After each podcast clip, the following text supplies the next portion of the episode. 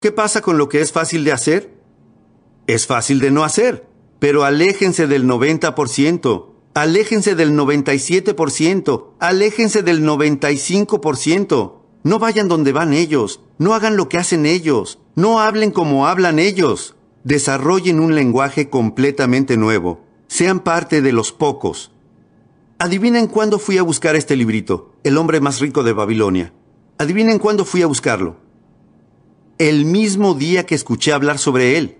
Alguien dirá, bueno, señor Ron, ¿acaso eso lo hace diferente al resto de las personas? La respuesta es sí. Alguien dirá, bueno, ¿y por qué? No sabemos. ¿Quién sabe? Ustedes no saben, yo no sé, nadie sabe. Lo único que sabemos es que algunos tienen la inteligencia para decir, voy a cambiar mi vida, voy a cambiar mi salud, voy a cambiar la relación con mi familia, voy a cambiarlo todo. Y si comienza por comer una manzana, si comienza por caminar alrededor de su cuadra, si comienza por un libro, si comienza por un diario privado, cualquier cosa con lo que se comience, yo soy un candidato. Estoy listo para cambiar mi vida. Los invito a realizar ese viaje. Una vez que lo emprendan y miren hacia atrás, no querrán volver nunca. No querrán volver nunca a las viejas costumbres y retomar el viejo lenguaje y seguir desatendiendo sus cosas. Nunca. Los problemas cardiovasculares en Estados Unidos provocan por sí solos más de mil funerales diarios y el 70% se deben a desatender su salud. Les pido que no esperen que otras personas solucionen esto de aquí a un año para que ustedes puedan ser más saludables. Les pido que asuman una nueva disciplina para que sean más saludables, para lograrlo ustedes mismos. Libro a libro, entrada a entrada. Se encuentra disponible a todos ustedes. Bueno, déjenme decirles qué colocar en sus bibliotecas. Número uno, su audioteca. Y esto me da la posibilidad de hacer una pequeña publicidad. Solo una pequeña publicidad. El número uno es su biblioteca visual, especialmente para chicos. A ellos les resulta más fácil mirar que escuchar o leer. Así que este es un buen comienzo, una videoteca, cuatro horas y media, unas mil cien personas, tres cámaras. Es lindo, realmente estoy orgulloso. Número dos, su audioteca. Conviertan su auto en un aula móvil. Hay un seminario de dos días que doy cada tanto. Probablemente hagamos un par el año próximo. Número 3. Su biblioteca de lectura. Bueno, yo solamente publiqué tres libros, así que mis libros no hacen una biblioteca, pero lo que espero de ellos es que hagan un aporte, porque si quieren repasar todo lo que estuvimos tratando hoy, una de las mejores formas de hacerlo es la que ya mencioné, tener el libro para leerlo. Los libros son objetos móviles, es decir, se pueden transportar, se los puede enviar a cualquier lugar, pueden ir a cualquier lugar, léanlos. Tienen que leer libros. Esa es una buena frase para llevarse a casa. Lo que no lean no podrá ayudarlos. El libro que no lean podría costarles una fortuna. Ustedes dirán, bueno, ¿cuánto vale? Pero no se trata de lo que cuesta el libro, se trata de lo que les costará si no lo tienen. Ese es el gran costo. Así que nunca lamenten el dinero que gasten en su propia educación personal. Esto es lo que el señor Schoff me enseñó, y es una buena frase para llevarse a casa. La educación formal logrará que consigan un trabajo. La educación autodidacta logrará que sean ricos. La educación formal hará que se ganen la vida. Y la educación autodidacta les permitirá amasar una fortuna. Y para eso es todo esto que publiqué. Simplemente denle una mirada y llévense a casa lo que les sirva. Maravilloso. Bueno, sigamos. Alguien dirá, Señor Ron, no leo mucho. Llévense esta frase a casa. Tienen que cambiar eso. No pueden pasar el resto de sus vidas con este tipo de incapacidad para leer. Existen montones de clases a las que pueden asistir para mejorar su velocidad de lectura, para leer más libros, para retener más de lo que leen. No sigan con ese impedimento mental de no ser capaces de leer más libros y de leer periódicos y leer revistas y leer todo lo que pueda ayudarlos a cambiar sus vidas. Nunca se lamenten por el dinero que gasten en su educación personal, porque ahí es donde se encuentra el milagro. Se denomina el milagro de la mente. Increíble. Bien, ahora tengo que mencionarles la número dos. Ya pasé suficiente tiempo con la número uno. De hecho, me dejé llevar demasiado. La filosofía, la primera de las cinco piezas más importantes. Permitan que ahora comience con la segunda y después nos tomaremos un pequeño descanso para estirar las piernas. Todos los que estén de acuerdo digan, estoy de acuerdo. Bien, me gusta este grupo. Los voy a llevar conmigo como grupo de viaje. ¿Cuántos de ustedes ya tienen tres páginas con anotaciones? Maravilloso. Santo cielo. Están trabajando tan duro como yo. Se los agradezco. Gracias. Bien, la primera pieza más importante de la que hablamos es la filosofía. Lo que sabemos y las decisiones que tomamos nos afectan. Aquí tenemos la segunda pieza más importante, la actitud. Nos afecta el modo en que nos sentimos. La número uno es lo que sabemos. La número dos es cómo nos sentimos, la parte emocional. Ahora bien, para generar un cambio de vida, no empezamos por la parte emocional. No empezamos por la motivación de cambiarle la vida a las personas. Conozco algunas personas que dicen, bueno, señor Ron, yo esperaba mucha motivación. Deberíamos estar parados sobre sillas agitando banderas. No. No, eso no servirá de nada. Algunas personas dicen, solo hay que motivar a este tipo. Va a estar bien. Solo hay que animarlo, motivarlo. Bueno, probablemente no. Si el tipo es un idiota y se lo motiva, tendremos un idiota motivado. Se los aseguro, no va a ser suficiente. Una frase clave para sus notas. El cambio de vida no comienza con la inspiración. El cambio de vida no comienza con la inspiración. El cambio de vida comienza con la educación. Cuando conocí a mi maestro, él no me inspiró. Lo primero que hizo cuando me conoció fue averiguar lo que estaba mal. ¿Y cómo fue la primera parte de su entrenamiento? Simple. Era un desastre monedas en el bolsillo después de seis años. Algo estaba mal. Ahora bien, no hay que mudarse a otro país. Y no hay que esperar las próximas elecciones. Si se tiene la voluntad de comenzar a hacer algo para cambiar, se puede cambiar todo. Entonces, ¿cuál fue la primera parte de su entrenamiento? Usted es un desastre. Pero él no me abandonó allí. Me dijo, aquí tenemos la segunda parte de su entrenamiento cómo hacer para cambiar, si le interesa. A algunas personas no les interesa. Lo entiendo, pero asumo que la mayoría de esas personas no están aquí. Ustedes entregaron su efectivo, tiempo y dinero para estar aquí. Asumo que están interesados, así que ustedes reúnen los requisitos. Para los que están interesados, les digo, pueden cambiar por completo los próximos seis años de sus vidas si están interesados en hacerlo. Pueden cambiar sus ingresos, pueden cambiar su futuro. ¿Por qué? Todo el que se lo proponga puede desplegar mejor las velas sin importar los vientos que soplen, de modo que el cambio de vida comienza con la educación, no con la inspiración. Pero es importante cómo nos sentimos. La actitud es una parte importante. Permítanme darles la pequeña lista antes de que nos vayamos al descanso. La pequeña lista de cómo nos sentimos. Hay una lista larga. En nuestro fin de semana de liderazgo la tratamos en su totalidad cómo nos sentimos en relación al gobierno, cómo nos sentimos en relación a los impuestos. Schoff me lo enseñó bien a los 25 años. Me enseñó cómo convertirme en un contribuyente feliz. Yo solía decir, odio pagar mis impuestos. Schoff me decía, bueno, esa es una forma de vivir. Yo pensaba, bueno, ¿no le pase eso a todo el mundo? Él me respondía, no, unos pocos hemos ido un poco más lejos. Yo solía decir, Odio pagar mis cuentas. Y Schoff me respondía, ¿odia disminuir sus responsabilidades e incrementar sus activos? Yo le respondía, bueno, es una forma distinta de verlo. Él siempre me hacía ver las cosas de una manera completamente diferente. Yo decía, cuesta demasiado. Schoff respondía, no, enfrentemos el problema real, señor Ron. Usted no puede pagarlo.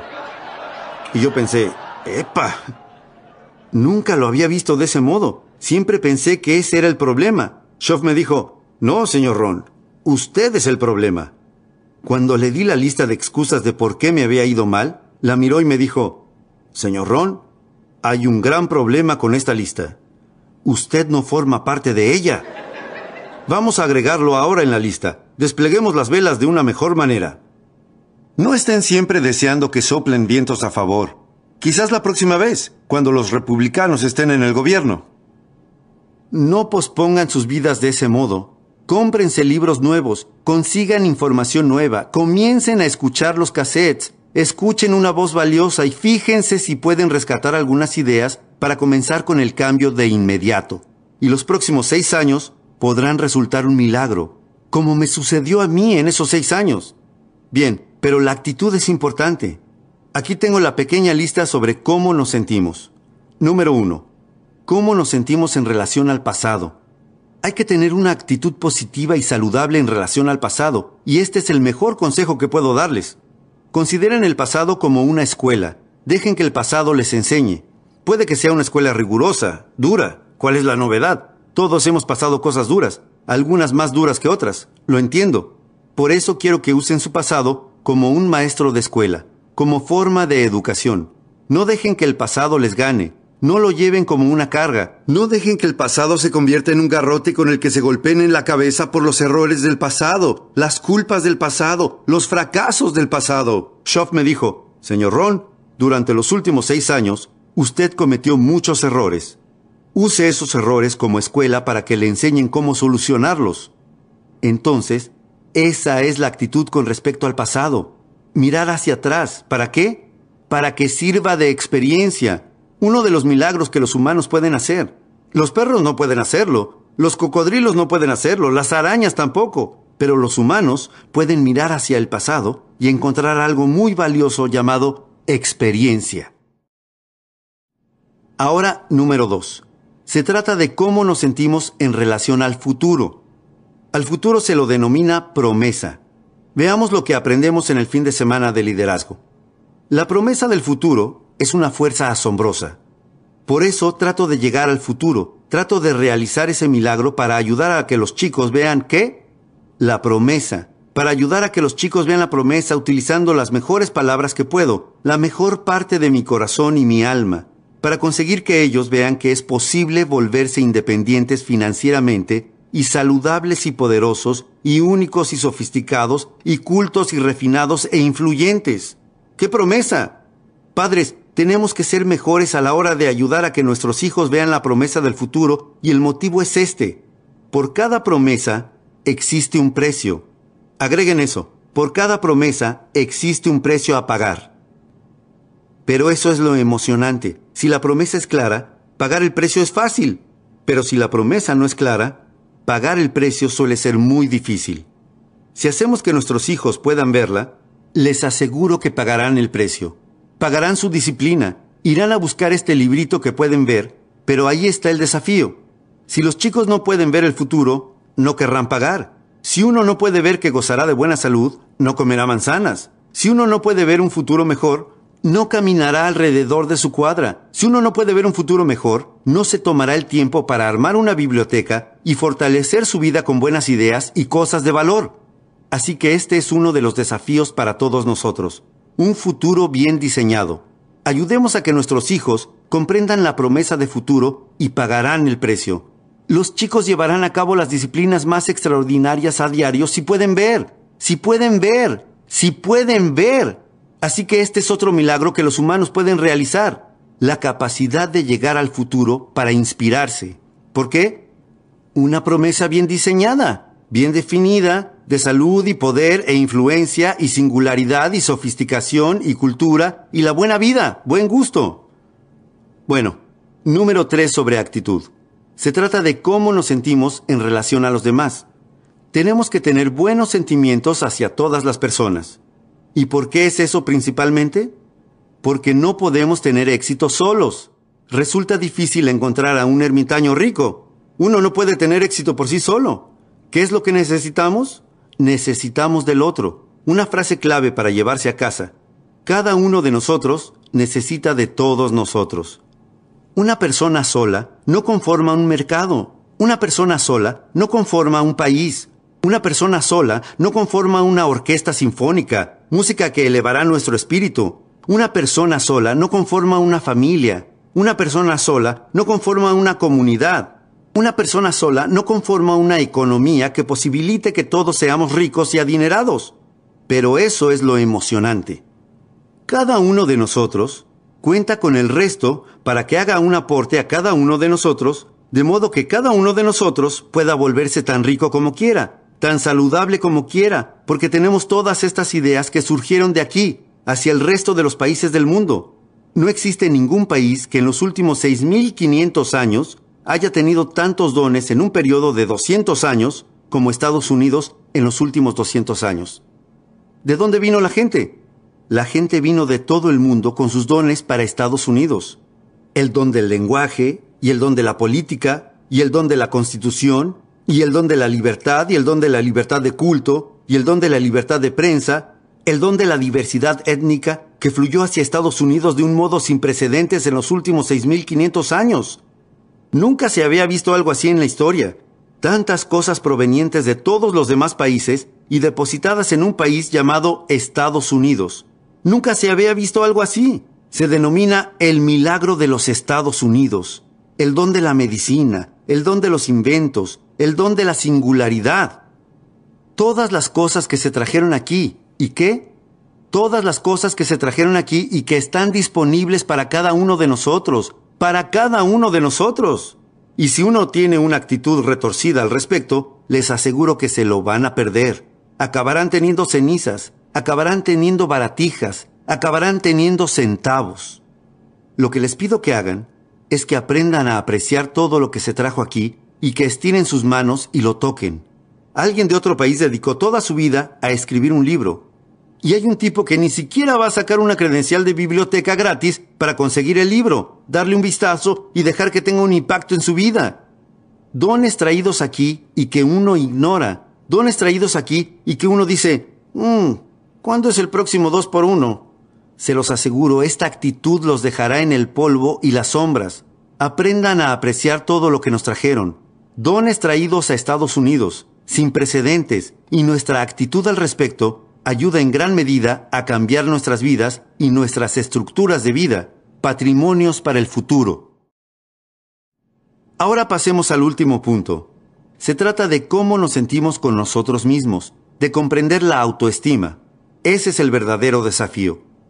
Una vez que comiencen a comprender su propia autoestima, les aseguro que sus vidas comenzarán a remontar vuelo. Podrán salir de la oscuridad y adentrarse en la luz podrán abandonar la congoja y tener confianza, comprender su propia autoestima.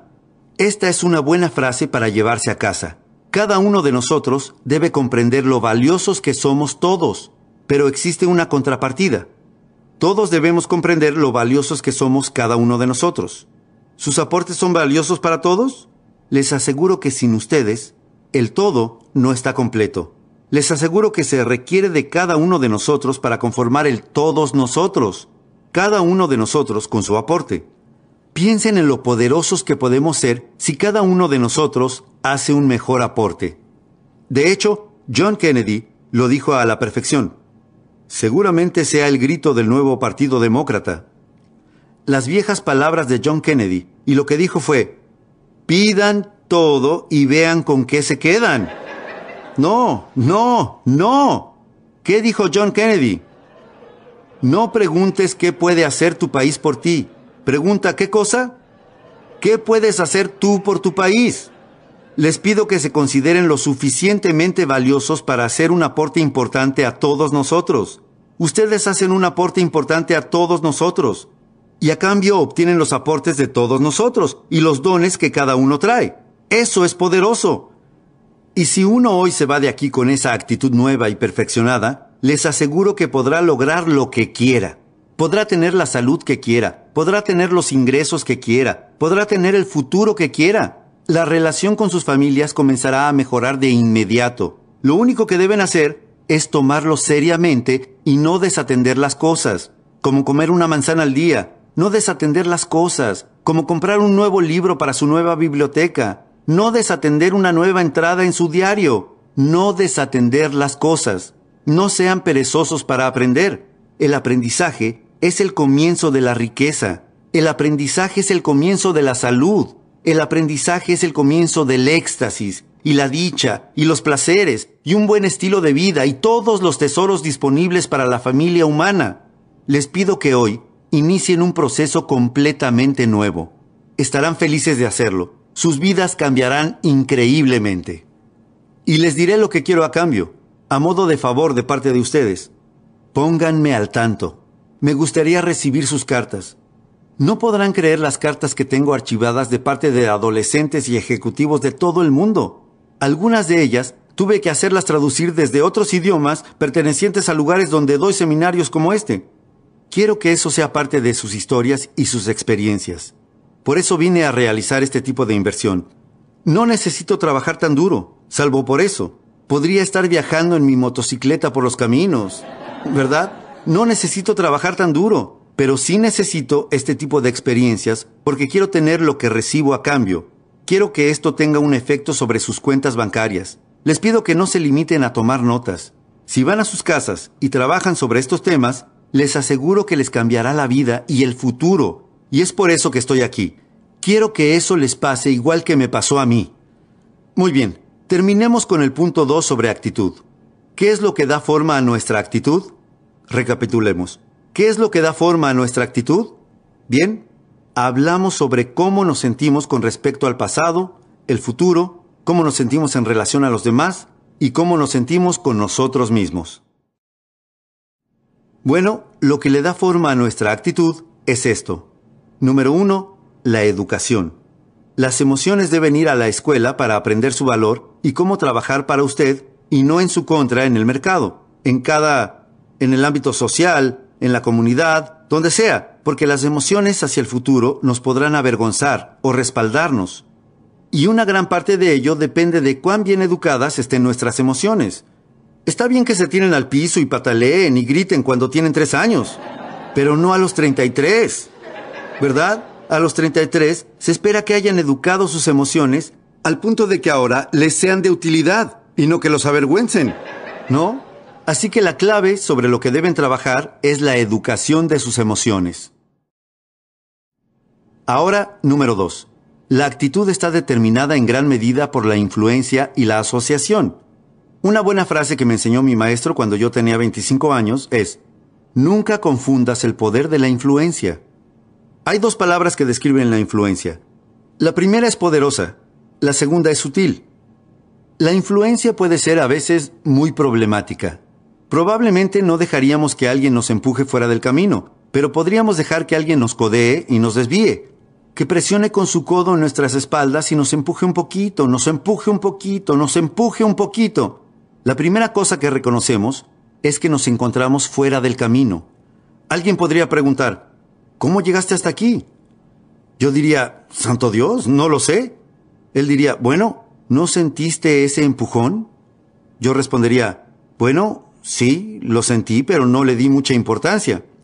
Era eso, que estaban empujándome un poquito cada día, empujándome un poquito, de modo que realmente tienen que dar un vistazo a la influencia y a la asociación. Número uno, hay que educar las emociones. Número dos, la influencia y la asociación afectan a la actitud. Para las personas realmente interesadas en liderazgo y en la crianza de sus hijos y que consideran esto uno de los más grandes desafíos del liderazgo, hacemos tres preguntas importantes. Y creo que esto es bueno para las personas serias interesadas en influencia, liderazgo, gestión y crianza de los hijos.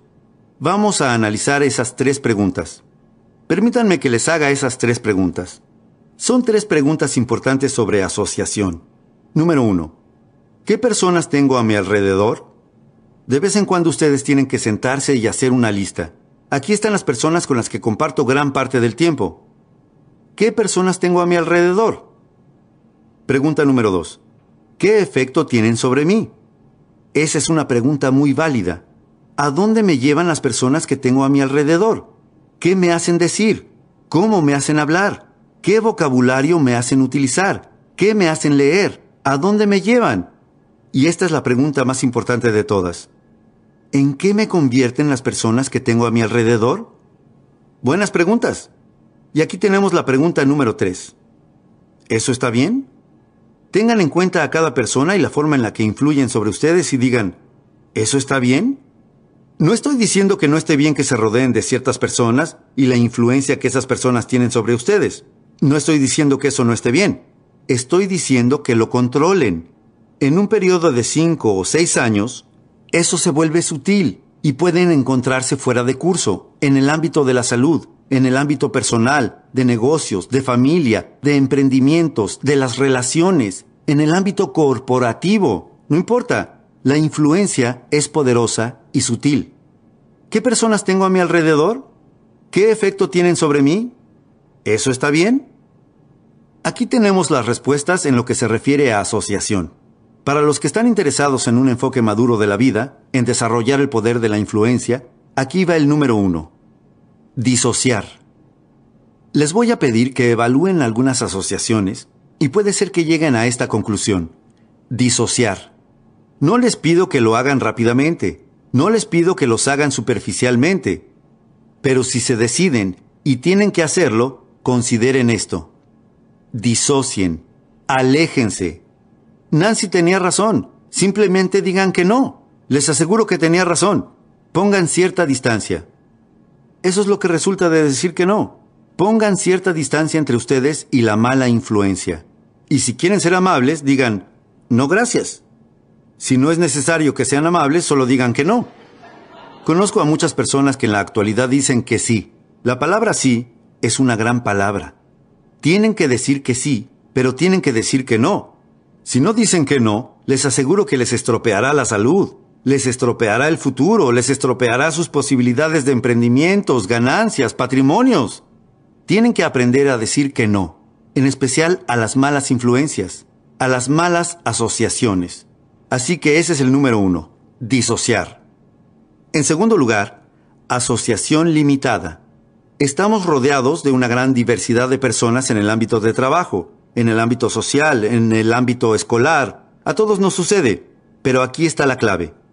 Con algunas personas solo podemos compartir algunos minutos, pero no algunas horas, ¿verdad? Con algunas personas solo podemos compartir algunas horas, pero no algunos días. Así que perfeccionen un análisis de sus propias asociaciones e influencias y pregúntense, ¿cuánto tiempo sería beneficioso y luego de ese tiempo ya no? asociación limitada. En tercer lugar, asociación expandida. Encuentren personas valiosas y vean si pueden pasar más tiempo con ellas. Una forma de hacerlo podría ser asistiendo a seminarios como este, oyendo a la iglesia más seguido, lo que sea. Rodéense de las personas que tienen algo valioso para compartir con ustedes y vean si pueden pasar más tiempo con ellas y dejen que la mejor influencia ayude a moldear su actitud y su futuro. Algunas formas de influencia tienen que provenir quizás de un libro o un cassette. Por eso es que grabamos esta información en cassettes y la publicamos en libros y videos, para permitir que la asociación y la influencia sobre la que conversamos en nuestros seminarios en vivo sigan vigentes y puedan continuar presentes a través de otros medios. Personas que fallecieron hace mucho tiempo, si dejaron un libro, si dejaron un cassette, si dejaron algunos escritos, si dejaron algo que ustedes puedan leer o estudiar o ver, bueno, qué valiosa sería esa clase de influencia. Bueno, eso es lo que le da forma a nuestra actitud. Con esto, abarcamos las primeras dos piezas de las cinco más importantes. La número uno era la filosofía. Lo que sabemos nos afecta. La número dos era la actitud. El modo en que nos sentimos nos afecta. Número 3. Todos los que estén listos para la número 3 diga estoy listo. Está bien. La número 3 es la actividad. Lo que hacemos nos afecta. La número 1 es lo que sabemos. La número 2 es cómo nos sentimos. La número 3 es lo que hacemos, nuestra actividad. Esta actividad es la parte que tiene que ver con el trabajo. Esta es la parte relacionada con el trabajo. En una experiencia única nos referimos a ella como trabajo de parto. Me quedo corto con la experiencia personal en este aspecto, pero ¿qué nos podrían decir las madres presentes en la sala? Que es una experiencia única. Ahora, ¿por qué una madre potencial estaría dispuesta a atravesar lo que sabe que en última instancia va a ser una experiencia muy dolorosa? ¿Por qué estaría dispuesta a pasar por eso? La respuesta es simple. En definitiva, es la única forma de generar una nueva vida. Y como nota principal de todas las que puedan tomar hoy, tengan en cuenta esta. Una nueva vida viene de la mano del trabajo. Del trabajo. Esta es la parte del milagro. El trabajo genera vida. Seguro puede ser doloroso, pero tenemos una frase nueva en nuestros días que dice, ¿qué? Sin esfuerzo, nada se logra. Lo que se logra son bienes de consumo, una nueva vida, nuevos valores, un nuevo tesoro, fuerzas renovadas, músculos renovados, lo que sea, una nueva cuenta bancaria. Pero les aseguro que eso no sucederá a menos que utilicen su mejor filosofía. y su mejor actitud en función de un programa de actividades, un programa de trabajo, un programa de trabajo. Sin ello, no van a contar con un nuevo milagro para sus vidas. La clave de toda mi charla de hoy es esta, la pieza del milagro. De hecho, en la Biblia, soy un amateur en la Biblia, hay un libro llamado El libro de las actividades. Es un libro extraordinario. De hecho, en la mejor lista, sin importar qué especialista en textos bíblicos arme una lista de las mejores escrituras que haya leído, siempre aparece este libro. Sean cristianos o no, todos los especialistas en textos bíblicos colocan este libro entre las mejores escrituras de los últimos 6.500 años que hayan leído. Increíblemente, el Viejo Testamento siempre aparece en la lista de todos, sea quien sea el que la confeccione. El Nuevo Testamento aparece siempre, y este libro del Nuevo Testamento aparece siempre en la lista de todos como una de las mejores obras que se hayan escrito. Y el motivo es que se trata de uno de los escritos más extraordinarios que se hayan conocido en 6.000 años. El libro de las actividades es una descripción detallada y cronológica del trabajo y las actividades de los primeros cristianos y de los primeros líderes del cristianismo. Y cuando uno termina de leer ese extraordinario libro, dice, no me sorprende. Eso es lo que dirán cuando terminen de leer ese libro. Dirán, no me sorprende que el cristianismo haya durado dos mil años y se haya convertido en una influencia tan poderosa en el mundo. Sean ustedes creyentes o no, estamos hablando de hechos. Cuando terminen de leer el libro, encontrarán el secreto de la respuesta. No me sorprende que sea tan poderoso, tan influyente, que haya durado dos mil años. No me sorprende. Miren lo que hicieron. Tienen que anotar esta frase. Miren lo que hicieron. Ese es el secreto del proceso milagroso. Alguien podría discutírmelo y decir, no, no, señor Ron, el secreto del proceso milagroso del cristianismo fue poner atención en lo que decían. Bueno, sé que lo que decían era importante. Esa era su filosofía. Lo que decían era su filosofía, pero su filosofía no podría haber realizado un milagro que durara dos mil años. Permítanme que se los diga con una pequeña frase filosófica. Aquí va. La sabiduría la sabiduría que no se invierte en trabajo no sirve para nada y no genera milagros. Alguien podría decir, no, señor Ron, el milagro del cristianismo fue, mire lo fuertes que se sentían, mire sus caras, mire el coraje que tenían, sentimientos fuertes, emociones, poder. Lo sé, pero déjenme decirles otra frase. La fe no invertida en trabajo no sirve para nada. No hay milagro si no se trabaja. Por eso algunas personas tratan de volverse exitosas con, ya saben, afirmaciones subliminales. Es demasiado tonto. Incluso las grabaciones de pistas múltiples bombardean el subconsciente preconsciente. Les aseguro que no es ahí donde se encuentra. Tengo una buena frase para que se lleven a casa. La afirmación sin disciplina es el comienzo de una falsa ilusión. A menos que se pongan a trabajar en una buena idea, no se genera un milagro. Pero si ponen sabiduría y fe en la labor, las posibilidades de generar un milagro son increíblemente grandes. La parte del trabajo se divide en dos puntos. Déjenme que les cuente. El primero es, hagan lo que puedan hacer. No dejen de hacer lo que puedan hacer. Si debieran comer una manzana por día y pudieran comer una manzana por día y no lo hacen, eso es lo que se llama la fórmula del desastre problemas cardiovasculares y muchas otras clases de problemas. Deberían, podrían, ¿no lo hacen? La fórmula del desastre. Ahora, ustedes tienen que idear sus propios debería. No hagan que les dicte sus propios debería, pero si dicen debería y podría, pero no lo hago, entonces les digo que están en el camino equivocado. Dentro de seis años van a estar conduciendo un auto que no quieren conducir, viviendo donde no quieren vivir, no van a tener la salud que desean, no van a tener los tesoros que quieren tener, billetera vacía, corazón vacío. No pueden permitirse caer en esa clase de fórmula desastrosa. Deberían, podrían, no lo hacen. Un desastre. Aquí va el punto número uno para generar un nuevo milagro para sus vidas. Número uno, hagan lo que puedan hacer. Si pueden caminar por la cuadra de su casa, háganlo. Si pueden comer una manzana por día, háganlo. Si pueden adoptar mejores prácticas de buena salud, háganlo. Si pueden comprar un libro, háganlo. Si pueden leer, ¿qué tienen que hacer?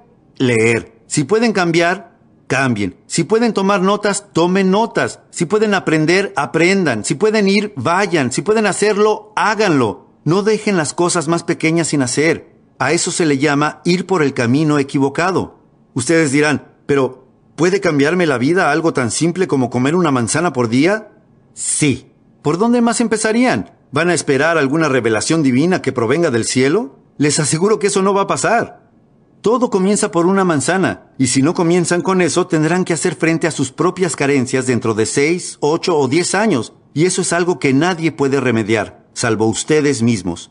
Los demócratas no pueden solucionarlo, nadie más que ustedes puede solucionarlo. Los escritores del mundo no pueden solucionarlo, los sabios del mundo no pueden solucionarlo. Se trata de algo que únicamente ustedes pueden solucionar izando sus propias velas, perfeccionando sus propias velas de modo que se tengan que preocupar menos por los vientos que soplen.